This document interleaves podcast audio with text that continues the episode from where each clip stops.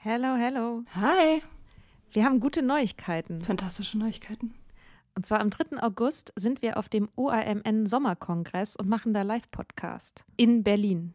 Ja, äh, es wird total geil. Äh, Nathalie wird da sein natürlich, das Ganze moderieren. Äh, wir werden da sein, Mimi Fiedler wird da sein. Ähm, es gibt Vorträge, es gibt Musik. Das wird richtig spitze. Genau. Und es gibt auch noch ein paar Tickets, aber ihr könnt auch Tickets gewinnen. Und zwar, Wenn ihr eine Mitgliedschaft abschließt auf unserem Steady-Newsletter, den wir euch natürlich auch in jeder Folge und auf Instagram und überall verlinken, müsst ihr eine Mitgliedschaft abschließen. Das ist sowieso eine gute Idee. da schreiben wir nämlich einmal die Woche sehr, sehr schlaue Dinge. Ihr könnt mit Soda Club up to date bleiben und vor allem könnt ihr dieses Projekt mit am Leben halten. Genau, ihr finanziert damit auch Ingos Arbeit und unsere Arbeit und dafür kriegt ihr tolle Texte von uns und Bonusfolgen. Es sind jetzt auch schon ganz schön viele Inhalte da, weil wir machen das ja schon eine ganze Weile. Das heißt, wenn ihr jetzt eine sportbillige Mitgliedschaft abschließt, dann kriegt ihr ja die ganzen Inhalte quasi der letzten, weiß ich nicht, zwei Jahre oder so, jede Woche, also hunderte Sachen, alle gleichzeitig. Das ist total krass. Wenn ihr eine Mitgliedschaft abgeschlossen habt, könnt ihr uns eine E-Mail schreiben, schreiben, warum ihr gerne am Sommerkongress teilnehmen wollt. Und aus all denen losen wir dann die glücklichen GewinnerInnen. Yes. Mach Gut. das jetzt mal. Macht das Mach und das. alle Links findet ihr in den Shownotes. Mother's Day is around the corner. Find the perfect gift for the mom in your life with a stunning piece of jewelry from Blue Nile. From timeless pearls to dazzling gemstones, Blue Nile has something she'll adore. Need it fast? Most items can ship overnight. Plus, enjoy guaranteed free shipping and returns. Don't miss our special Mother's Day deals. Save big on the season's most beautiful trends. For a limited time, get up to 50% off by going to BlueNile.com. That's BlueNile.com.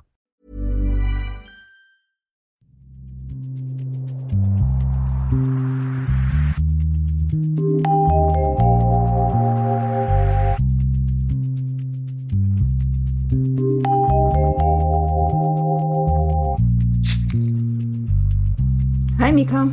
Hallo, na? Na, ähm, wir wollen heute ein bisschen darüber reden, wie man sober bleibt.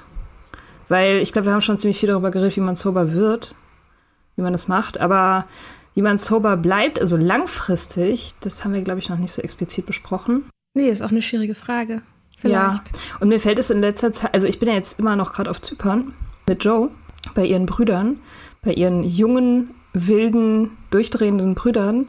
Und das ist halt, ist halt insofern eine Herausforderung, weil hier sehr viel getrunken wird. Und hier ist nichts mit irgendwie Sobriety-Kultur oder Rücksicht nehmen auf Sober-Leute oder das auch nur ansatzweise verstehen oder so, sondern es geht hier wirklich so richtig ab, so mit, ja, willst du nicht noch ein? Komm, jetzt trink doch einen Wieso ist Schnaps. doch geil? Wieso ist doch geil? Mein Gott, sei doch nicht so langweilig. Also wirklich ganz, ganz krass und es hört auch nicht auf, ne? Also, Auch zu euch? ja, ja, gerade zu uns. Ach so, weil ich, also oft ist es ja so, dass Leute, die mal dann einen Abend nicht trinken oder so, die sind dann die, die überredet werden. Aber sobald du sagst so, ja, ich bin Chair bei den anonymen Alkoholikern, Nein, nein. halt, Das, da wird man nicht verschont. Die haben da gar kein Konzept für. Das ist einfach hier wirklich alte Welt. Alte Männerwelt. Hier wird getrunken. Ja, und das, und, und das, ähm, also, ist natürlich für mich anstrengend, aber für Joe, die ist ja, die ist ja gerade, wie, wie lange ist die sober? Drei Monate jetzt? ach, krass. oder so. Ähm, oder, ne, also immer noch recht frisch und für die ist es natürlich super, super anstrengend. Weil, ne? Deswegen reden wir ein bisschen darüber, wie man sober bleibt, auch unter widrigen Umständen, wie diesen Umständen, wenn Leute einen triezen und es hart ist. Und jetzt ist ja auch alles wieder offen. Die ganzen Bars und so, die Leute sind draußen, trinken öffentlich in Massen. Und da ist es vielleicht ein ganz guter Zeitpunkt für das Thema. Ja. Ja, weil also eigentlich aufhören ist ja eigentlich einfach. Du hörst halt auf zu trinken. Das Problem ist ja, dass man halt immer wieder anfängt. Also man war ja sich konstant immer nur besoffen, die meisten Leute. Also sehr wenige Menschen sind es so, dass sie so wirklich die Flasche quasi gar nicht mehr absetzen. Ja. Das heißt, man hört immer wieder auf, ähm, aber man fängt halt auch immer wieder an. Und Genau. die Kunst ist halt einmal mehr aufzuhören als anzufangen. Yes. Tja, und wie macht man das bloß? Ja, wie macht ihr das denn? Wie ist es denn wenn du konfrontiert wirst mit genau so einer Gesellschaft, in der du da gerade bist? Was machst du dann? Also, ich habe da heute Morgen auch mit Joe drüber geredet, weil ich ihr erzählt habe, dass wir diese Folge machen. Und, und sie meinte, dass, dass sie das, diese Konfrontation am Anfang natürlich haarsträubend ist. Also wenn man in so eine Szene reinkommt, wo die Leute schon besoffen oder halb besoffen sind. Ich meine, die haben sich hier echt also so so so Schnäpse reingezogen gleich am Anfang. Also so wir, wir kamen rein und die haben sofort, die haben uns eine Willkommensparty gemacht und haben halt angefangen mit Schnaps. So, und, und das ist natürlich am Anfang hart, aber es geht dann natürlich auch sehr schnell, dass die Leute sehr unattraktiv betrunken werden. Und das mhm. ist eine fantastische Abschreckung. Also da sich zu sagen, okay, das bin ich nicht mehr, das muss ich nicht mehr und so verhalte ich mich nicht mehr, das ist einfach ein richtig gutes Gefühl. So, also sich das anzugucken und, und das Widerliche da drin zu sehen. Das ist super. Mhm. Und ich mhm. meine, diese Party, wir haben diese Willkommensparty auch von vorne bis hinten mitgemacht. Ne, am Anfang tanzen die Leute noch und irgendwann fangen sie halt an, sich zu wiederholen, Bullshit zu erzählen, dumme Witze zu machen und dann letztendlich sich zu streiten. Drama zu machen, wegen Sachen, die kein Mensch versteht, der nüchtern ist. Und halt irgendwie orientierungslos durchs Haus zu laufen. Ein Typ war dann auf einmal weg, dann haben die anderen ihn gesucht. Dann hat eine oh Frau, Gott. wollte dann unbedingt irgendwie mit dem Taxi irgendwo hinfahren. Dann war ein anderer Typ, der wollte die angraben, der wollte sie abschleppen und dann dazu bringen, dass er mit ihr zusammen Taxi fährt. Dann noch wieder einer hat das gemerkt und hat versucht, die auseinanderzubringen. Und das ist ja alles nur noch Geschrei und Drama und einfach Würdelosigkeit. ja. Ey, ich habe gerade auch so, ich hab, das ist so krass, wenn du das jetzt so erzählst. Ich kenne das natürlich ja. alles, aber es ist so krass, wie weit weg das ist. Ja. Also, gut, ich meine, fairerweise muss ich sagen, auf solchen Partys war ich dann auch zum Ende meiner Trinkzeit nicht mehr unbedingt. Das verbinde ich eher so mit der Teenagerzeit, Anfang 20 oder so, mhm. wo man solche Nächte Zeichen dafür waren, dass man was erlebt hat oder so. Ja, genau. So, wo man erstmal danach die ganzen Scherben, sowohl die metaphorischen als auch die realen Scherben auffegen musste. Ja, ja, ich habe so Partys auch selten erlebt. Also in meiner Barzeit halt noch, ne, als ich noch als Barkeeperin gearbeitet habe, mhm. da war das natürlich Alltag, aber als erwachsener Mensch seltenst. natürlich. Mhm. Ja, und das war, also das war jetzt schon eine gute Abschreckung. Das, und dann, wenn natürlich auch alle Leute vollkommen verkatert sind am nächsten Tag und sich schrecklich fühlen und sich, sich klar machen müssen, was alles vorgefallen ist. Sind ja auch immer schreckliche Dinge vorgefallen, dann zwischenmenschlich und so. Man hat mhm. sich ja daneben benommen und schämt sich und so. Und all diese Dinge, da fühlt man sich wie so ein Zen-Mönch am Ende und trinkt seinen Kaffee und denkt sich so, ah, nichts davon. Ich bin ein weißes Blatt Papier. Mhm, und das ist dann richtig super. Äh, äh, und bringst du dann für sowas noch Empathie und Geduld auf? Sagen wir, ihr hängt da alle verkatert zusammen morgens, also ihr ja nicht verkatert, aber die hängen da alle verkatert rum und wollen dann irgendwie darüber reden, was gestern so krass war oder so. Bringst du da noch Geduld für auf? Ja, schon. Also ist ja jetzt auch, ist ja nicht mein Bier. Ist ja im wahrsten Sinne des Wortes. Doch, das geht schon. Mhm. Also ich, ja, wie gesagt, ich bin ja auch, also ich bin ja nun schon so lange nüchtern, dass mich das irgendwie auch alles nicht mehr nicht mehr so krass tangiert. Für Joe ist es äh, vielleicht noch ein bisschen krasser, weil das ja auch ihre Familie ist. Es sind ja ihre Brüder auch und deren Kumpels mhm. und so. Das ist ja alles ein bisschen näher. Und ich, keine Ahnung, ich, ich kriege ja auch einen guten Deal dafür. Ne? Ich kriege hier einen Pool direkt auf der, äh, vor der Tür wo ich und ein Bett, auf dem ich arbeiten kann, was direkt auf den Pool zeigt und so. Also für mich ist der Deal ganz gut. Kann ich mir auch ein paar betrunkene Stories anhören. Mhm. Egal. Ja. ja. Ja, aber es ist natürlich krass. Also ich glaube, dass Familie, wenn man aus einer Familie kommt, in der getrunken wird, um gemeinsame Momente herzustellen, in denen es zelebriert wird. Es muss ja auch nicht immer das Absturzsaufen sein. Es kann ja auch die gute Flasche Wein zum Essen, die man sich gemeinsam reinstellt und dann noch eine zweite und eine dritte und irgendwann redet man über früher. Was in meiner Familie definitiv ganze Zeit lang so war. Also, dass solche Situationen sind dann schon auch schwierig, weil man ja so gerade in Familien, wenn, gibt es ja schon auch ganz viel so alte Spannungen mhm. und Alkohol macht die halt zwischendrin vergessen, so. Ja. Also das fand ich, das fand ich schwierig, weil man eben sich genau nach diesen Momenten von Verbindung sehnt. Also ich überlege gerade so, was so meine Strategien waren, um in solchen Situationen gut klarzukommen. Also ich meine, erstmal habe ich natürlich, hat meine Familie das, als ich aufgehört habe zu trinken, total akzeptiert. Da hat jetzt keiner mir irgendwie den Schnaps vor der Nase rumgewedelt und gesagt, will wie nicht mal ein. So. Das, das gab's natürlich nicht. Ja. Und erst recht nicht, seit ich meiner Familie gegenüber auch noch mal ein Stück offener in Bezug auf die Abhängigkeit selbst war, sind ja auch zwei verschiedene Sachen. So das eine ist, ne, man ist, man trinkt jetzt nicht mehr. Das lesen, glaube ich, viele Leute erstmal so als eine Lifestyle-Entscheidung und dann ist halt irgendwie so ein bisschen der, das große Dunkle, was so ein bisschen dahinter steht. Und da ist es natürlich, also, und das klingt jetzt richtig brutal, aber da ist natürlich Accountability, ist da das Beste, was man machen kann, wenn man nicht zurück ins Trinken will, ja. ist gerade sowas wie seinen Eltern das zu erzählen. Das habe ich aber auch erst nach einem Jahr oder so gemacht. Mhm. Also, oder sogar anderthalb. Also die haben das schon geahnt, die wussten das schon irgendwie und so, ne? Aber ähm, wirklich das Karten auf den Tisch, das und das war Thema und das ist auch noch Thema und so. Das kam relativ spät bei mir. Das würde ich nicht unbedingt empfehlen. Ja. Also es hilft halt, aber genau, da hilft es halt, wenn Leute davon wissen, die dann das vielleicht nicht so cool fänden, wenn du wieder anfängst. Ja, Accountability kann man ja auch auf unterschiedliche Arten herstellen. Also man muss ja nicht, man muss ja nicht unbedingt seine Familie damit, also damit anfangen, das seiner Familie zu sagen, sondern man Nein. kann ja auch einen Blog anfangen, eine Community sich aufbauen, ein paar Jünger heranzüchten, die sich auf einen verlassen. Und ich meine, das ist natürlich immer on top of my list zu Meetings gehen. Das erfüllt nämlich auch diesen Zweck. Mm. Und ich meine, zu Meetings gehen, das würde ich immer empfehlen, nicht wegen, weil AA so super ist oder irgendwie unschlagbar oder so, sondern weil es einfach groß ist, weil es es überall gibt. Und weil, mm. ähm, weil da kriegt man einfach sehr schnell und einfach Leute, die einen ankern, so in mhm. dem. Und, und man kriegt auch total schnell einfach die Telefonnummern auch von Leuten, die man anrufen kann, wenn es schwierig ist. Und die kann man wirklich anrufen. Also die gehen mhm. dann auch wirklich ran und interessieren sich wirklich dafür. So. Ähm, und das ist ja. total hilfreich. Das ist wirklich wie so ein, äh, das, so kann man sich sehr schnell und einfach ein Sicherheitsnetz aufbauen. Ja, gut, und jetzt zum Beispiel bei euch war es ja so, da hatte ja Joe quasi schon in den gesamten Trip ihren Accountability Buddy mit dir quasi eingebaut. Das ist natürlich auch sehr smart. Ja. Ja. Das, äh, also Stimmt. wenn sie jetzt, wenn sagen wir irgendeine Person, die in einer ähnlichen Situation ist, ist irgendwo und könnte theoretisch dem sehr einfach nachgehen, ohne dass es jemand komisch finden würde. Das ist natürlich in der Fri so in der frischen Nüchternheit ist es natürlich schon schwierig, dann quasi stark zu bleiben oder so. Ja. Und dann ist es natürlich umso besser, wenn man jemanden wie dich dabei hat. ja, voll. Auf jeden Fall. Also sie meinte auch, dass es äh, deutlich geholfen hat, natürlich. Klar. Ja.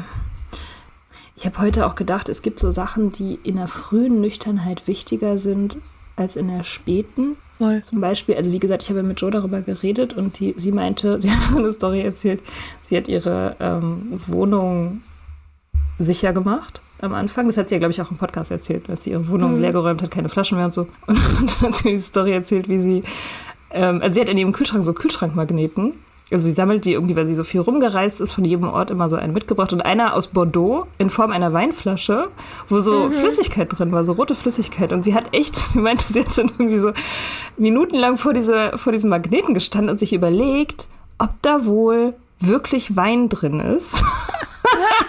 und wenn nein, was da dann drin ist und ob das vielleicht auch alkoholisch ist und ob sie das gefährden könnte. Sie hat wirklich also mit diesem Ding sozusagen ja. Zwie äh, Zwiegespräch gehalten. Und, und sich dann am Ende aber auch gefragt, so, äh, sag mal, was sind das für komische Überlegungen? Ja. Mhm. Ähm, letztendlich hat sie entschieden, dass es sie nicht gefährdet und hat das Ding behalten. Aber ja, Wohnung sicher machen ist auf jeden Fall ein guter Tipp, glaube ich. Ja, also gerade für den Anfang voll. Ich glaube sowieso, ja, das ist halt auch so das Ding. So ganz am Anfang würde ich auch sagen, ne, man lernt so mit Suchtdruck umgehen, man lernt also negative Gefühle auszuhalten und sie eben nicht sofort beenden zu wollen, beziehungsweise lange genug zu warten, bis man so zu dem Kern des Problems vielleicht kommt. Also das war für mich so ein Ding, so die Frage, will ich wirklich gerade Alkohol trinken oder will ich ein Gefühl beenden? Mhm. Und ganz oft ist es, dass ich ein Gefühl beenden will, sei es, dass ich mich gestresst fühle, ausgeschlossen, gelangweilt, whatever. Und dann ist aber die Frage, das, was ich erzeugen will, erzeuge ich das wirklich durch Alkohol? Und da ist jetzt zum Beispiel wieder so der, die Schleife zu Familie oder Freundeskreis, ich will dazugehören, ich will nicht ausgeschlossen sein und so.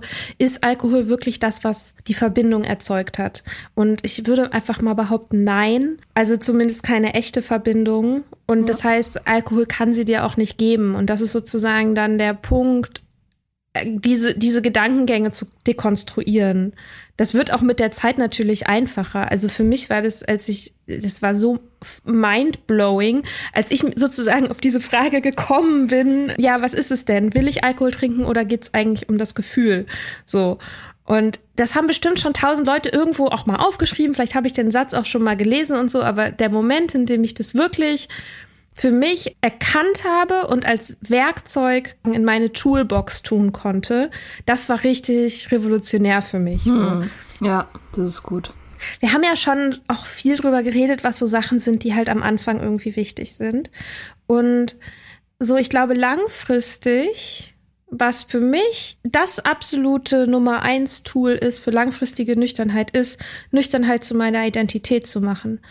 In Bezug auf mich war das eben darüber schreiben oder Podcasten. Also es muss ja jetzt nicht jeder darüber schreiben oder einen Podcast machen, aber zum Beispiel Instagram würde ich sagen, ist so ein, so ein Teil davon, dass man sich sozusagen selber eine Vision von sich selbst baut, eine, eine, eine Variante, in der in der Identität ganz klar ist, ich trinke nicht ja. Weil wenn man sich eigentlich noch als Trinker oder Trinkerin sieht, dann hat man natürlich immer das Gefühl, ach, eigentlich würde ich jetzt ja trinken. Ähm, ja, man muss das halt ganz, ganz enorm positiv besetzen. Ne?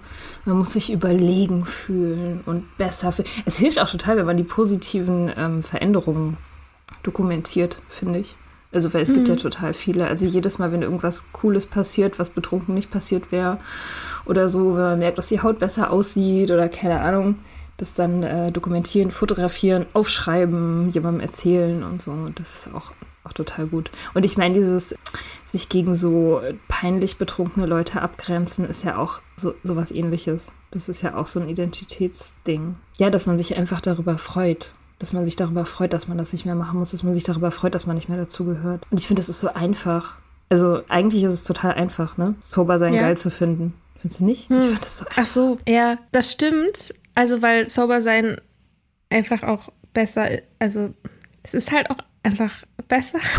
ja, mein als Gott. abhängig, also es ist halt besser nüchtern zu sein, als abhängig zu sein. Ja. So, finde ich, kann man vielleicht so objektiv durchaus, naja, was weiß ich, objektiv ist gar nichts, aber natürlich, wenn ich mir überlege, ich habe so viel mich von einer Substanz beeinflussen lassen, sie hat mein Leben so gefickt. Natürlich hatte ich noch irgendwie eine Kontrolle über mich selbst, aber ich hatte jegliches Vertrauen in meine eigenen Entscheidungen und in meine Pläne lagen komplett in Scherben, weil ich immer wieder an diesem fucking Alkohol gescheitert bin. Und jedes Mal hat es wieder was kaputt gemacht, wieder mir das Gefühl gegeben, ich kann mich auf, nicht, auf mich selbst nicht verlassen egal was ich mir vornehme, es klappt eh nicht, ich ziehe eh nie irgendwas durch. So. Und irgendwie geht am Ende eh alles schief und ich habe keine Wirkmächtigkeit sozusagen über mich selbst und mein Leben. Das Leben passiert mir. Ja. Und nicht, ich gestalte es aktiv sozusagen. Ja. Also, und äh, es ist äh, viel besser jetzt.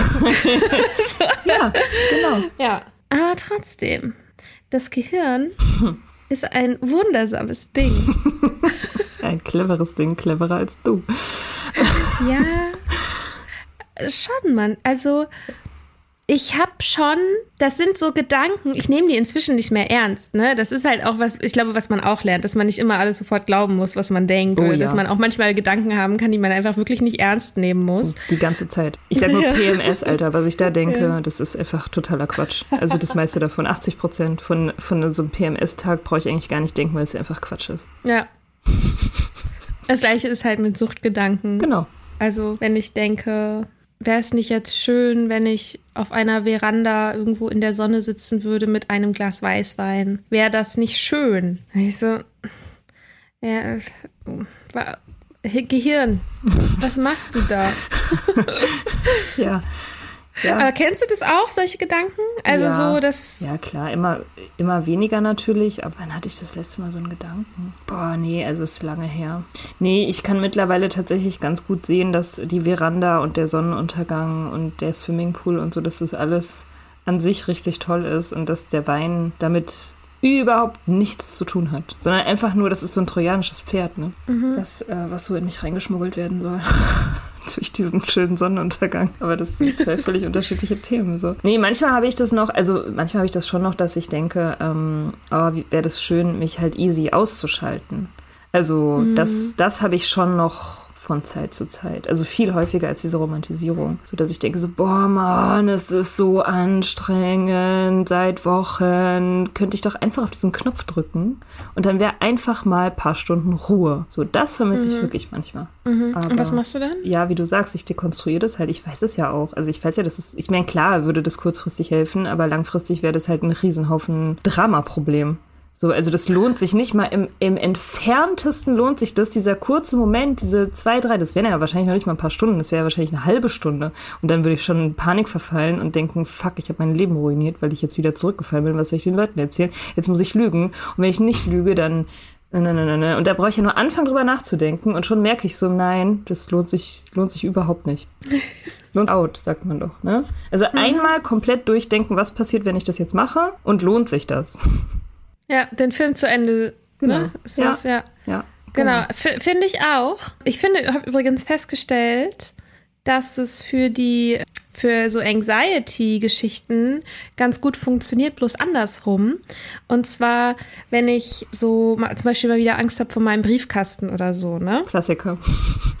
Klassiker. Und da ein paar Tage nicht reingeguckt habe, inzwischen passiert es seltener oder ich überwinde mich schneller. Also ich bin da auf einem ganz guten Weg.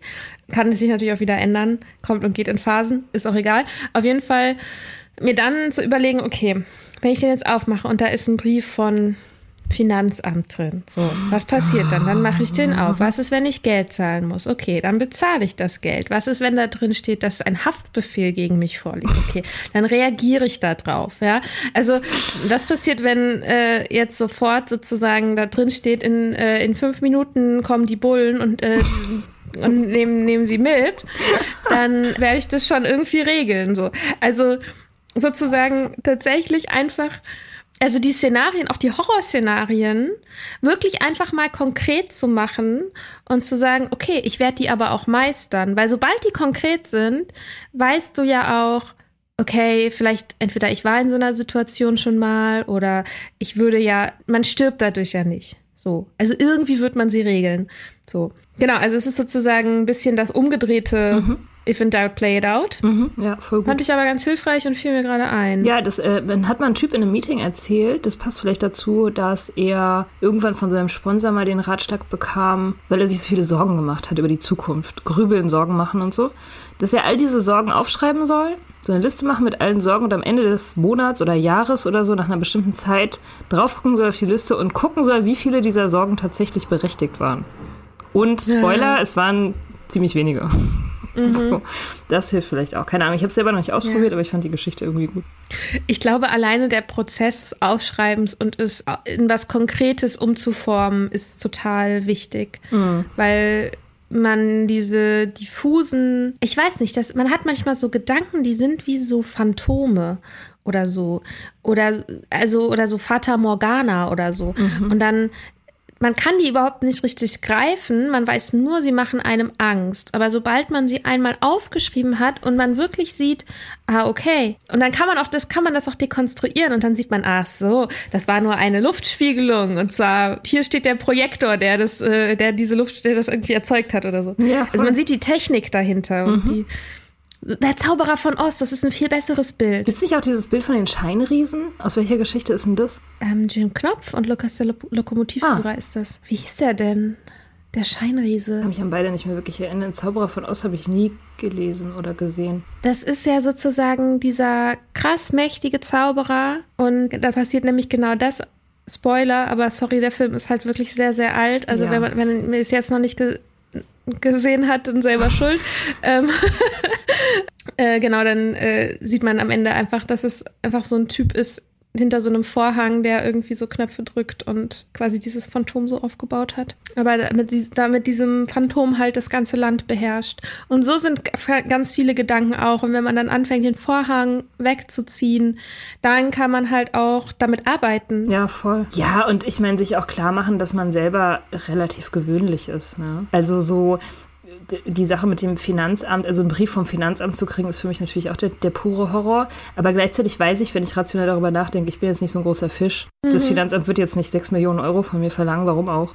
so, keine Ahnung. Und wenn sie das tun, dann haben sie sich garantiert verrechnet. Und ich bin ja kein krasser Gangster oder sowas. Insofern sind die Chancen, dass irgendjemand mir, äh, also hinter mir her ist sozusagen, sind sehr gering. Mhm. Weil ich bin normalo ja. und niemand ist hinter mir her. Aber ich glaube, das ist zum Beispiel, also dieses gesamte Ding, also weil du gerade auch rational gesagt hast, das ist halt auch was, was ich glaube ich, was sich mit der Nüchternheit auch mehr und mehr stärkt. Dieser, dieser Teil von einem, der eben Sachen dekonstruieren kann und eher auch das Problem dahinter anfängt zu sehen. Also weil Alkohol ist ja, wenn Alkohol ganz lange das Problem ist, dann gewöhnt man sich daran, dass das das Hauptproblem ist. Mhm. Und das ist es halt nicht. Also natürlich ist es sozusagen, das anzugehen, ist überhaupt der Startpunkt für alles weitere.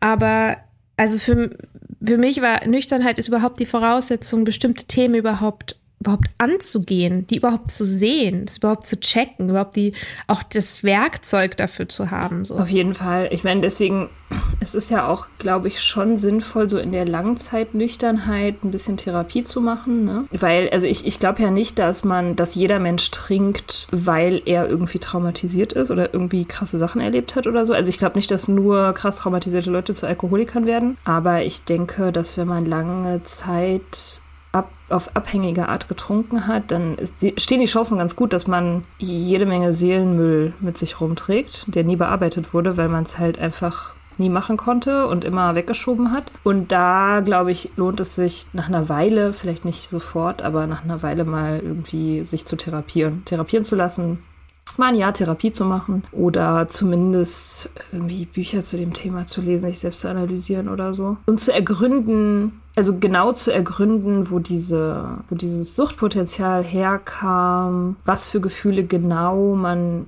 irgendwie nicht angucken will, wo die Schwachstellen liegen, wo die Ängste mhm. liegen und so.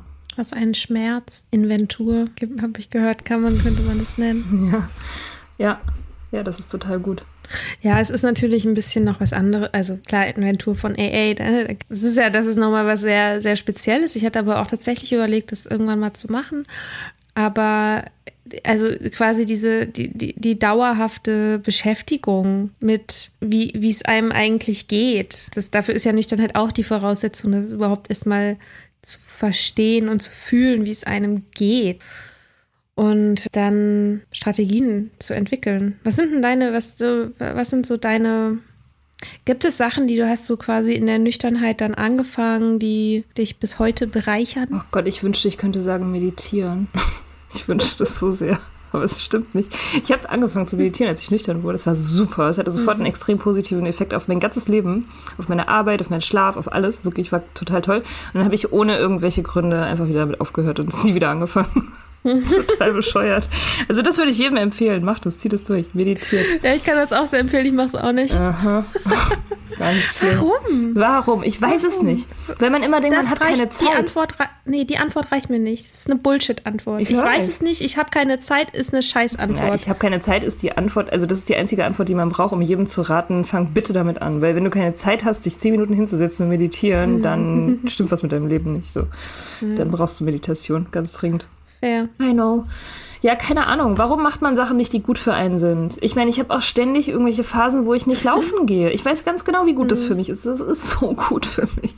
Und ich fühle mich immer besser, wenn ich es mache. Aber trotzdem, manchmal mache ich es einfach wochenlang gar nicht. So, weil ich irgendwie, keine Ahnung warum. Ja, aber das ist doch tatsächlich einfach mal eine gute Frage. Warum machen wir Sachen nicht, obwohl wir wissen, dass sie gut für uns sind? Weil wir faul sind. Weil wir einfach, das ist keine Antwort. Das stimmt aber, wir sind rotzefaul. Weißt du, unser System, also unsere Körper, wir sind ja Tiere, wir sind Säugetiere, Trockennasenaffen. Ist so. Und unsere, unser ganzes System ist wirklich so. Wir sind darauf ausgerichtet, Energie zu sparen. So, damals, als wir noch in den Höhlen gewohnt haben, da haben wir uns genauso viel bewegt, wie wir mussten, um zu überleben. So, wir haben genauso viel gemacht, wie wir machen mussten, um einfach nur basically zu überleben. Und das ist unser Energiespar, sozusagen unser, unser Secret. Das ist die Superpower. Den Rest der Zeit, die wir nicht jagen müssen, schlafen wir halt. Das ist immer noch so. Deswegen machen wir die Sachen nicht. unser Körper ist dafür gemacht, sich zu bewegen. Ja, aber er ist halt auch dafür gemacht, sozusagen sich auszuruhen von der Jagd und so. Und wenn wenn es dazu viele Möglichkeiten gibt, dann ist es einfach sehr verführerisch, sich auszuruhen. Ja, irgendwie befriedigt mich das nicht. Also, weil ich meine, meditieren ist ja jetzt kein, also da ruht man sich ja quasi, also klar, Meditation ist anstrengend, aber es ist halt keine, ist ja jetzt keine körperliche Betätigung. Wenn dir jemand sagt, ja, sitz mal zehn Minuten alleine mit dir in einem Raum und mach nix, dann ist es ja nicht wie ein Marathon laufen. Dasselbe ist doch auch bei Ernährung oder so. Wir wissen doch eigentlich, welches Essen uns gut tun würde, aber wir essen es nicht, weil Weil wir lieber Zucker essen, weil es schnell viel Energie gibt zum Weglaufen vor dem Tiger. Ja. Also ich glaube ja ganz viel. Also ich glaube ja, du hast, magst ja recht haben. Ich habe aber ich möchte hiermit auch noch ähm, nicht alternative Erklärungsmuster, sondern bessere äh, anbieten. Ja. Nein, die sind nicht, die sind nicht besser, die sind äh, an, ergänzend. Also ich glaube ja, das, was ich am Anfang gesagt habe, Nüchternheit zur Identität zu machen. Ich bin eine Person, die nicht trinkt. Ich bin eine Person, die keinen Alkohol trinkt. Ich bin eine Person, die stolz darauf ist, keinen Alkohol zu trinken. Das hilft mir enorm, weil jedes Mal, wenn ich darüber da- nachdenke, Alkohol zu trinken, dann ist alleine schon die Hürde da, dass ich etwas tun müsste, was gegen meine eigene Identität geht. So. Und damit würde Natürlich würden bestimmte Dinge plötzlich in Frage gestellt werden. Mein ganzes Leben würde Kopf stehen. Habe ich keinen Bock drauf. Ich bin nämlich ein faules Säugetier. So. ähm, und ich glaube, wenn man zum Beispiel eine Person ist, die davon überzeugt ist, dass mir macht Kochen keinen Spaß, ich ernähre mich sowieso immer schlecht und ja, und ich irgendwie bin ich sowieso, irgendwie Ernährung kriege ich eh nicht hin oder so, dann ist es natürlich viel einfacher, genau das zu machen, wovon man sowieso schon überzeugt ist, dass es zur eigenen Identität dazu gehört. Deswegen wäre im Idealfall das so, dass man sich selber, wie so beim Nüchternwerden, so eine krasse Gehirnwäsche reindreht, dass man zu einer Person wird, die ganz selbstverständlich meditiert. Und dann ist es auch egal, ob du das mal eine Woche lang nicht machst, weil du wirst damit wieder anfangen und diese Woche wird dir gar nicht so unbedingt auffallen vielleicht, weil sozusagen der Normalzustand für dich ist, dass du jeden Tag meditierst. So. Das ist das Erste. Und das Zweite, ich habe viel so Self-Improvement-Kram in letzter Zeit gelesen, das habe ich mir nicht alles Ja, selber geil. ausgedacht. Ja, das Zweite ist, dass wir zu verliebt in äh, mögliche, in das mögliche Ergebnis sind, aber den Prozess doof finden. Also Ja. ich, ich wäre gerne fit und muskulös, ich schwitze aber nicht gern. So. Und dann ist natürlich, wenn ich eine Person bin, die nicht so gerne schwitzt und das irgendwie insgesamt unangenehm findet, ist es natürlich viel schwieriger, zu diesem Endprodukt zu kommen, weil ich den gesamten Prozess ja scheiße finde. Und dann ist es viel einfacher, sich hinzusetzen und so so drüber nachzudenken an den schönen Moment, an dem ich irgendwann magischerweise fit und was weiß ich, dünn, keine Ahnung, bin. Aber ja, was halt nie passieren wird, so wenn ich Ja. dabei bleibe, weil ich das Gehirn freut sich darüber, ach ja, guck mal, schöne Vision von der Zukunft. Dopamin, äh, happy, happy. Ja. Aber dann, wenn es darum geht, es umzusetzen, bleibt man halt still. Und das ist tatsächlich ja beim, ja, das kannst du eigentlich auf alles anwenden. Voll. Ja, und da gibt es ja diese Motivationscoaches, die sagen, die perfekte Strategie, um diese Identitätsgeschichte äh, zu regeln, also das Laufen jetzt zum Beispiel oder das Meditieren, wenn wir dabei, das Meditieren zu, sein, zu seiner Identi- Identität zu machen, ist nicht den Fokus darauf zu legen, zu meditieren, zehn Minuten, sondern den Fokus darauf zu legen, eine Person zu sein, die meditiert. Also es ist vollkommen egal, ob du zehn Minuten gut meditierst oder eine Minute lang scheiße meditierst. heißt, also dass du halt irgendwie Wer kennt sie nicht, diese schlechten Meditatoren? Genau, die schlechten Meditatoren. Ähm, es, es zählt nur, dass du dich hinsetzt und, und es machst. Eine Minute. Also du, du, du brauchst auch nur ganz, ganz kleine Ziele, ne? so, so winzige Mini-Ziele. Einfach dich hinsetzen, das reicht schon. Das eine Minute lang durchhalten. Und so wirst du eine Person, also wenn du das jetzt eine Woche oder meinetwegen einen Monat in Folge machst, dann wirst du zu einer Person, die meditiert. Das ist erstmal das Wichtigste. Und dann später kannst du darüber nachdenken, das gut zu machen. So, aber du musst es erstmal sozusagen in deinen Alltag und in deine in dein Unterbewusstes einarbeiten. So. Ja, ich Hältst du das für Quatsch? Nee, ich halte Okay. das für total sinnvoll. Ich mache das mit dem Laufen so von Zeit zu Zeit. Obwohl ich vorher noch gesagt habe, dass ich tatsächlich wochenlang manchmal nicht laufen gehe. Aber ja, so mache ich das schon. Aber du, Immer noch. du machst es dann, du fängst dann wieder an. Das ist ja, Ja. das ist ja das Geheimnis sozusagen. Das, ge- das geht ja nicht darum, etwas konsequent immer durchzuziehen. Na, außer das mit der Nüchternheit, das sollte man, also, naja, Ja, ist auch nicht so schlimm, wenn man das mal nicht schafft. Ich hab, wir haben euch trotzdem lieb und so, aber wäre schon besser. Ähm, aber Wir verstoßen euch, wenn ihr das nicht durchhaltet. Dürft ihr unsere Podcast nicht mehr anhören. ähm, also das ist wirklich tatsächlich was, wo ich sagen würde, das ist eine krasse Ausnahme, wa- was, was diese Sachen angeht, weil es normalerweise ja nicht darum geht, okay, du musst etwas wirklich jeden Tag immer machen, sondern eben, wenn man mal das nicht macht, dann wieder dahin zurückzufinden. Und dieses Zurück, dieses immer wieder zurückfinden, das ist, glaube ich, das Schwierige. Oder das ist das, worin dann das Geheimnis liegt, äh, etwas wirklich regelmäßig zu machen, sozusagen, einfach langfristig. Also ich kann ja mal meine Themen sagen, die bei mir hochgekommen sind, nachdem ich nüchtern geworden bin. Das sind ganz schöne Bretter, ehrlich gesagt. Ja. It tends to be like this. Ja, live, live äh, Ja, ähm, live. erleben. Genau, das war Arbeit, mich nicht in den Burnout zu arbeiten, nicht meinen eigenen Wert an meiner Produktivität festzumachen. Das war ADHS, logischerweise irgendwie. Das ist momentan und also so seit ein paar Monaten ist das Körper. Das ist Gedankenarbeit. Also meine eigenen Gedanken zu hinterfragen und zu gucken, ob ich nicht vielleicht auch irgendwie nützlichere Gedanken denken kann. Ähm, das ist Kreativität, definitiv kreativer Ausdruck. Und äh, also ich glaube, das sind so die, das sind so die, die dicksten Bretter, die ich natürlich auch noch nicht fertig gebohrt habe, aber wo ich ein ganzes Stück weitergekommen bin, weil ich erstmal angefangen habe, wirklich meine eigene Beziehung dazu auch hinter, zu hinterfragen, aber auch irgendwie ins Machen gekommen bin. Das ist nämlich dieses Ding beim Alkohol, der hält einen nämlich immer davon ab, Sachen zu machen. Auf jeden Fall. Was war das so bei dir? Also Beziehung, romantische Beziehung Mhm. war, glaube ich, Punkt eins. Das war das, das war das zweitzerstörerischste, so was mein Leben zu bieten hatte vorher. Dass ich mir immer so ultra sadistische Typen ausgesucht habe, mit denen ich schreckliche Beziehungen hatte. Da musste ich auf jeden Fall dran arbeiten.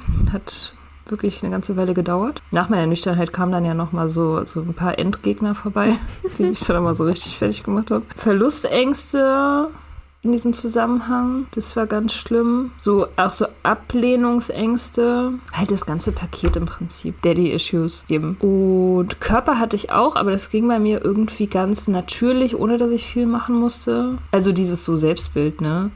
Was man alles an sich scheiße findet und so, was ich früher ganz doll hatte und wo ich irgendwie viel Zeit mit verbracht habe ähm, und was jetzt irgendwie auch einfach so Stück für Stück verschwunden ist. Ja, vielleicht auch so ein bisschen, also so generelle Selbstbildsachen. Also ich habe, ich habe Dinge an mir akzeptieren müssen, die ich vorher nicht für möglich gehalten hätte. Zum Beispiel, dass ich halt irgendwie introvertiert bin und vielleicht sogar ein bisschen, naja, schüchtern will ich jetzt eigentlich nicht mehr sagen, aber dass ich halt keine Rampensau bin, das hat mich sehr gequält am Anfang.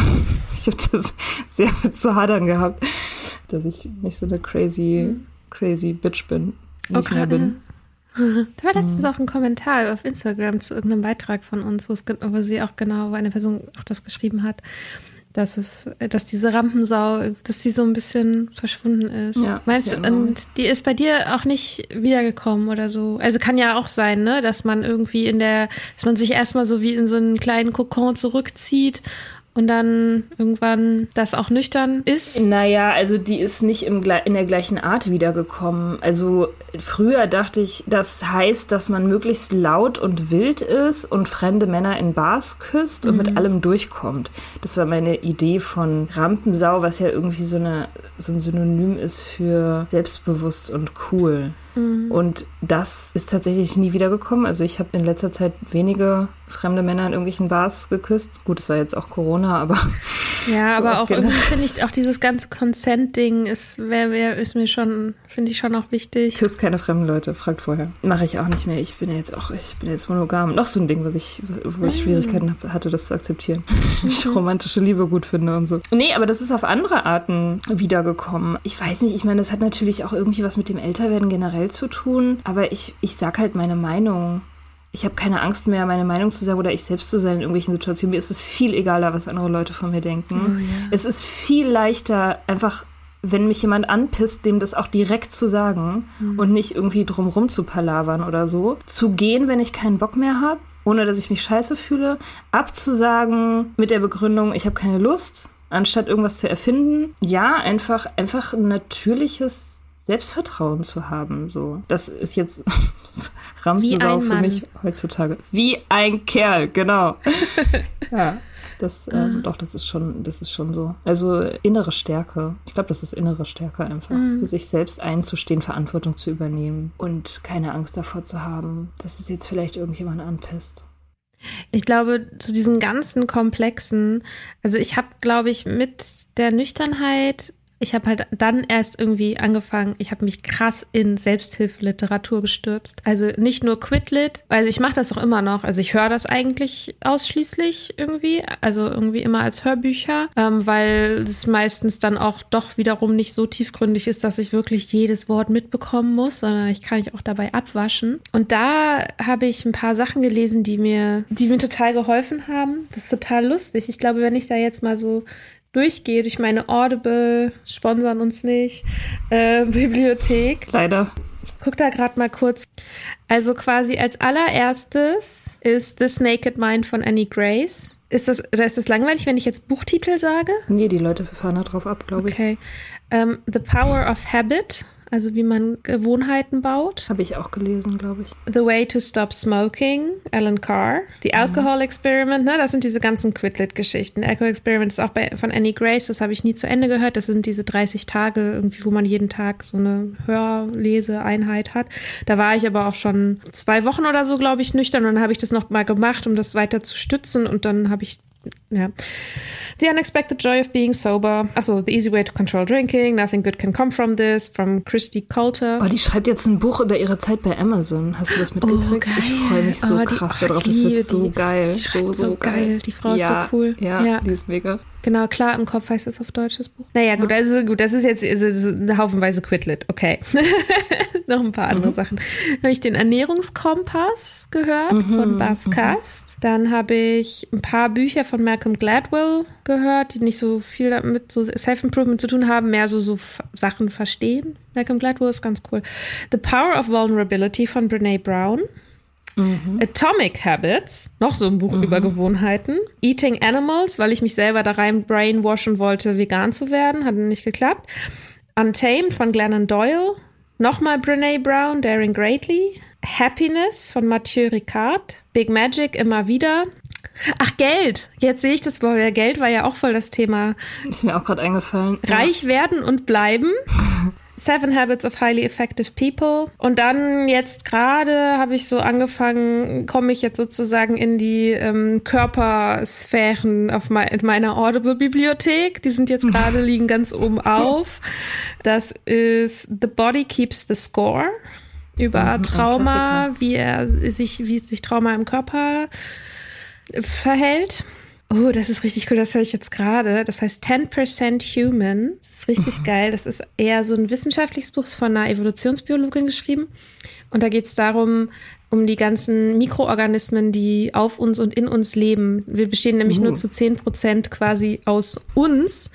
Und 90 Prozent sind so Bakterien, Microbiotics und so. Und es ist richtig interessant, was die halt für krasse Auswirkungen auf unser Wohlbefinden haben, auf, also sowohl auf den, natürlich den Geist, die Psyche, als aber halt auch auf natürlich den Körper und Krankheiten und so weiter. Das ist mega interessant.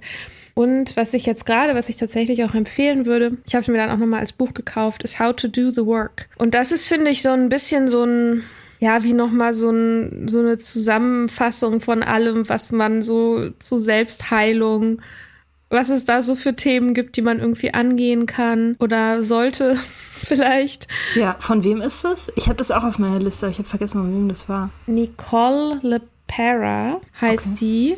Die ist auf Instagram mega erfolgreich als The Holistic Psychologist. Ach, ja. Und die hat auch so ein bisschen bei mir angestoßen die Frage, ob ich nicht mal ein bisschen spiritueller werden sollte. Mhm. Also, und das ist zum Beispiel was, wo ich sagen würde, eine Sache, die so wichtig ist in meiner Nüchternheit, ist dieser Satz, take what you need and leave the rest. Das AA-Motto. Mhm. Das ist das Beste, was man machen kann, weil ich kann aus so vielen Sachen irgendwas rausziehen und es gibt so viele Sachen, die ich einfach liegen lassen kann und mich nicht immer an allem aufzuhängen, wo ich denken würde, ja, äh, aber jetzt finde ich irgendwie das Detail doof oder irgendwie ihre Einstellung zu dem und dem finde ich jetzt irgendwie scheiße. Egal. Ich nehme ja. das, ich nehme, ich nehme das für mich mit, was irgendwie zu mir passt, womit ich was anfangen kann und lass den Rest einfach. So, es zwingt mhm. mich keiner, das zu 100 Prozent umzusetzen oder zu 100 Prozent geil zu finden. So, ja. und das ist, glaube ich, auch so ein Konzept, das ist, war so revolutionär für mich. Ja, ja, das ist ja auch dieses Gelassenheitskonzept.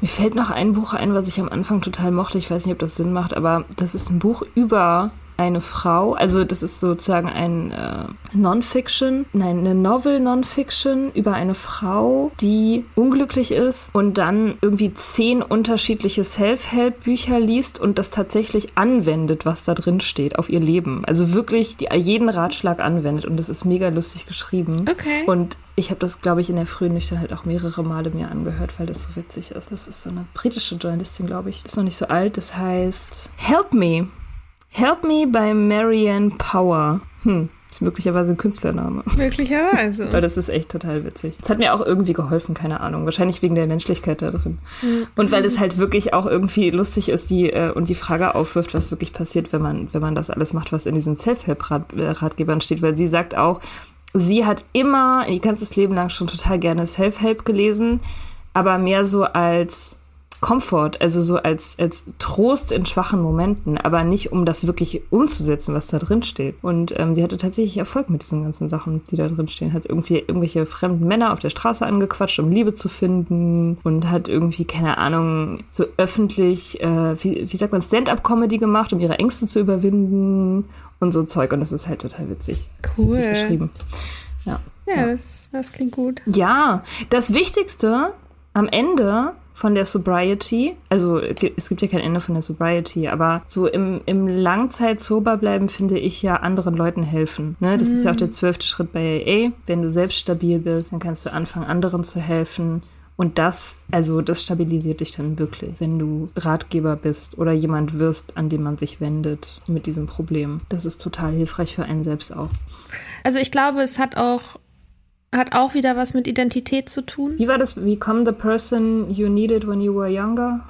Das ist eine Folge, in der wir viele schlaue Sprüche auf Englisch durch die Gegend werfen. Aber sie sind, naja, naja, ja, bisschen. Aber ich finde, also das ist halt immer so die Sache. Es gibt halt so viele irgendwie so schlaue Sprüche.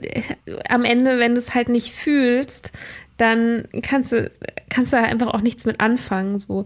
Also ich weiß nicht, ob schon mal jemand von, wirklich von so einem Spruch irgendwie nachhaltig inspiriert war. Also wenn, wenn irgendwas zum richtigen Zeitpunkt bei einem landet, was irgendwie so was Inneres, so einen inneren Prozess abbildet oder so. Oder so ein bisschen das, was ich vorhin beschrieben habe, dass es so ein, ja, wie so ein, plötzlich zu so, so einem Werkzeug ist, weil es sich irgendwie so ein Teil der Landkarte so entschlüsselt hat. unlocked. Ja. ja. Ja.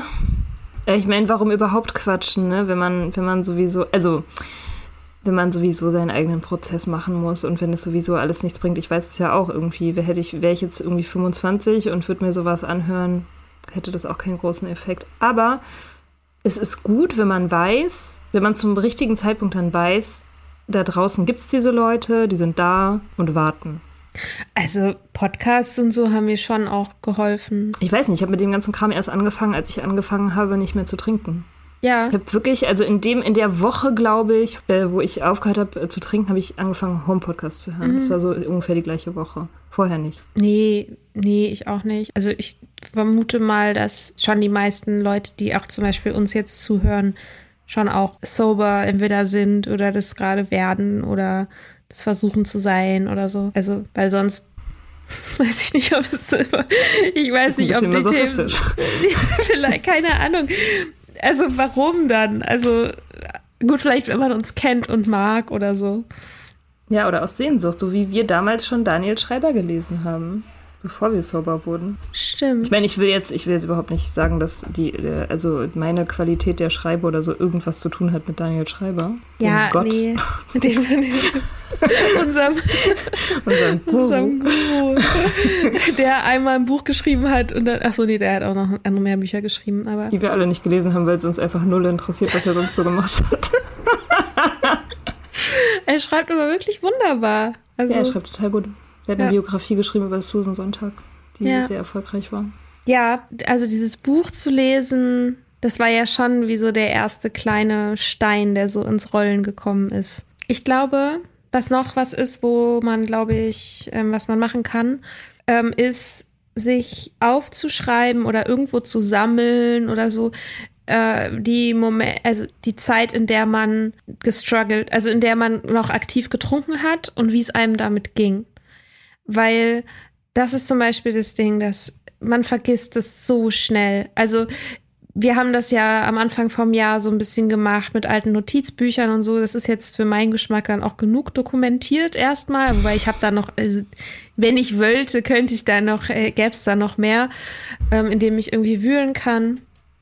Aber das ist, glaube ich, so ein Mechanismus, vor dem man sich in Acht nehmen kann, dass man vergisst, wie schwierig es war, an den Punkt zu kommen, an dem man jetzt ist. Also, Ja. ich glaube, ein Gedanke, der, also den ich gut kenne und den, glaube ich, viele kennen, ist, naja, ich könnte ja jetzt eine Ausnahme machen, ich kann ja wieder nüchtern werden, ich habe es ja schon mal geschafft. Das ist so ein Gedanke, dem man nicht in den Abgrund hinterher springen muss. Sollte Nee. vielleicht. Nee, auf keinen Fall. Weil, weil, weil es halt auch nicht stimmt. Das ist eine Lüge. Natürlich hast du es schon mal geschafft, nüchtern zu werden, aber der ganze Struggle, bis du an den Punkt gekommen bist, an dem du es endlich ernst meinst und endlich sozusagen über die, über die schwierigste Phase vielleicht hinaus bist. Ab jetzt, egal wo du gerade bist, wirklich, egal wo du gerade bist, es wird ab jetzt einfacher werden. Und jetzt zu sagen, ach, ich fange einfach, ich, ich höre dann einfach morgen wieder auf, ist halt so, du bist den Berg schon ein ganzes Stück hoch, als würdest du einfach dann runterkugeln, weil du gesagt, weil du ja weißt, dass du hast es ja schon mal bis dahin geschafft, so. Aber was alles auf dem Weg passiert ist und all die Säbelzahntiger und Löwen und Steine und äh, was weiß ich was, denen du da begegnet bist und die du kämp- bekämpfen musstest und äh, du dreimal das vielleicht nicht fast nicht geschafft hast und 5000 Mal den Berg wieder runtergerollt bist, bis du wieder an diesem Punkt warst, das blendet halt das Gehirn super gerne aus. Und Ja, voll. der Gedanke, den finde ich, der ist gefährlich. So, und gegen den kann man sich aber wappnen. Eben in genau, indem man für sich Wege findet, diesen, das zu dokumentieren, was es für einen eigentlich gebraucht hat, um aufzuhören. Auf jeden Fall. Und ich meine, viele berichten ja auch, dass es, ähm, wenn man wieder anfängt nach einer Weile, dass es dann schlimmer ist, dass es schneller, schlimmer, heftiger zurückkommt als vorher. Und es ist auch nicht gesagt, dass man es wieder schafft. Ne? Also kann auch sein, dass man es einfach nicht nochmal schafft. Also ist, keine Ahnung, ist wahrscheinlich unwahrscheinlich, wenn man den Willen hat, aber es ist nicht, also es ist nicht gesagt, dass man es wieder schafft, nur wenn man es einmal geschafft hat. Weil das ne, kann, kann ja auch mit, mit Wucht zurückkommen. So. Ja, voll. Nee, mach das mal nicht. Gib diesem Gedanken nicht nach. Das ist auch, als ob man sich irgendwie, als ob man sich den Arm gebrochen hat und diesen heilenden Arm dann nochmal kaputt schlägt. Und sich denkt so, ja, wieso ist ja schon mal zusammengewachsen? Ist doch, wird auch noch als fettes was. Ja, eigentlich, eigentlich war das mit diesem beschwerlichen Berg schon fast irgendwie wieder das falsche Bild, weil es halt wieder so die Nüchternheit als ein Kampf oder also so ein, so ein Willenskampf oder was auch immer irgendwie framed. Und also natürlich gibt es diese Momente, in denen man ähm, damit sich ringt vielleicht oder eben mit seinem Gehirn, mit alten Gedanken. Es sind ja alte, es sind einfach alte Gedanken, die man lange, lange geübt hat und die an alles Mögliche geknüpft sind und wenn du dann plötzlich aufhörst zu trinken, dann spielen die halt verrückt manchmal und tanzen auf dem Tisch. Und dann nicht zu sagen, ach cool, dann stehe ich jetzt, stelle ich mich jetzt auch auf den Tisch und tanze mit, sondern ich mache das Licht an. Und so. Irgendwie sind gerade meine Metaphern sind gerade so ein bisschen all over the place. Es tut mir leid. Und das ist ja sozusagen wieder das, was man das eigentlich meiner Realität nicht entspricht, dass Nüchternheit ein ständiger Kampf ist, weil das Kämpfen, das nimmt ziemlich schnell eigentlich ab. Und ja, das glaube, Trinken ist ein ständiger Kampf, ne? Also das, ja. ist, das ist der Kampf. Das oh. ist ein ständiger Kampf. Das Trinken, das Ausnüchtern, das Verhandeln, das Zerren, mhm. das Hin und Her, das ist, das ist definitiv ein Kampf. Ja. Und wenn man es dann mal lässt, dann, dann ist gut. Dann gibt es keinen Kampf mehr. Ja. So ist das tatsächlich. Insofern ist es schon irgendwie das richtige Bild. Dieser Berg ist halt nicht die Nüchternheit, sondern die Trinkerei. Hm. Ja, das stimmt. Trinken ist echt Kampf. Also es gibt ja zwei verschiedene Arten von, ich sag mal, gefährlichen Momenten. Und das eine sind halt diese, oh, ich will unbedingt ein Gefühl beenden, ich will jetzt alles in mir, will jetzt gerne eine Substanz, die das äh, jetzt endlich beendet und das ist Alkohol, deswegen ringe ich mit mir, ob ich zum Supermarkt gehe oder nicht und so. Und das andere ist halt, ach, scheiß drauf. Ja. Und ach, scheiß drauf ist mhm. Nochmal eine ganz andere Kategorie ja. irgendwie. Ja, ja, der ist fieser, der ist subtiler. Der ah. denkt, also der, der tut so, als wäre er dein Freund und äh, ja, ja. Ja, voll. Ja, eigentlich, ne, der Kampf ist besser. Also dieses, dieses Ringen, das ist äh, besser, weil es offensichtlicher ist. Aber dieses Scheiß drauf, das ist richtig übel. Mhm. Das ist äh, so, als wäre das, so als wäre das nichts, als wäre das egal. Jetzt hätte das keine Konsequenzen, nur schöne Sachen. Mhm. Mhm. Es ist doch egal jetzt so. Und das ist halt krass, weil das in dem Moment bedeutet, dass dir, dass du dir selbst egal bist. Also wenn du ja. schon hier hingekommen bist und so lange nüchtern bist und dann es einen Moment gibt, in dem du denkst, ach, ist doch egal, dann heißt ja. es, du bist dir selbst egal. Und das ist, das wäre doof. Das ist überhaupt nicht gut. Das ist die Moral von diesem Podcast. Sei dir nicht egal. Das wäre doof. Ja. Haben wir irgendwie sowas, haben wir sowas wie ein Fazit? Wollen wir das nochmal so zusammenfassen? Ja, kannst du das? okay, ich versuche nochmal meine wichtigsten Punkte zusammenzufassen, okay? Okay.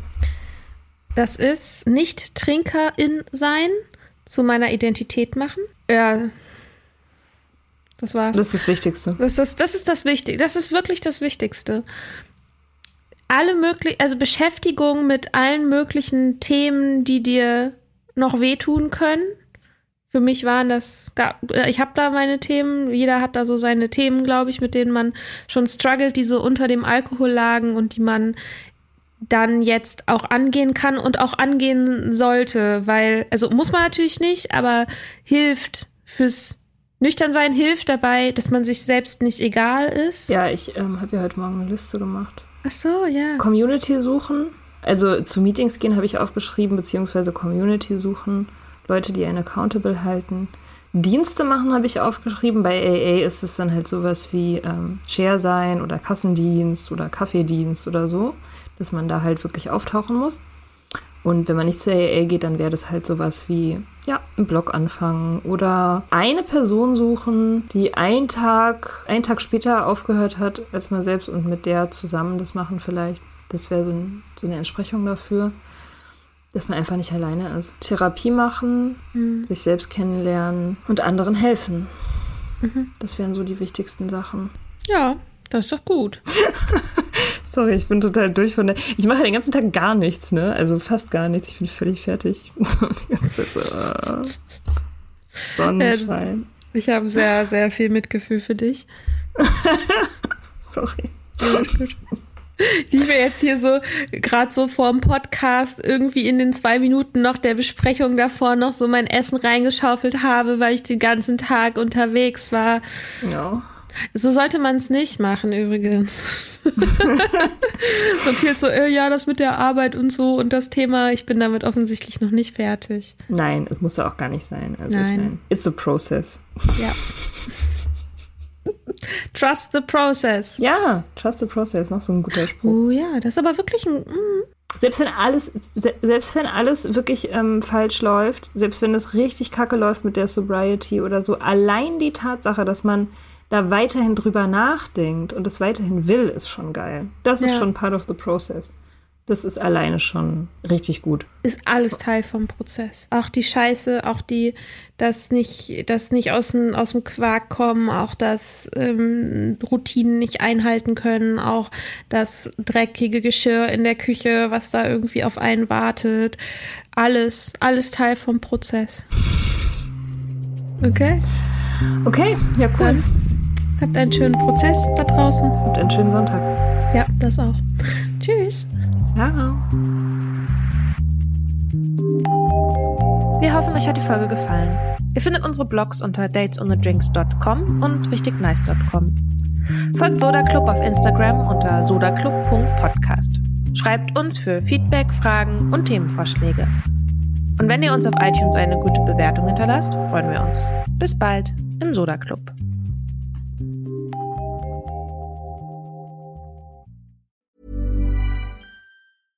Hey, it's Paige DeSorbo from Giggly Squad. High quality fashion without the price tag. Say hello to Quince.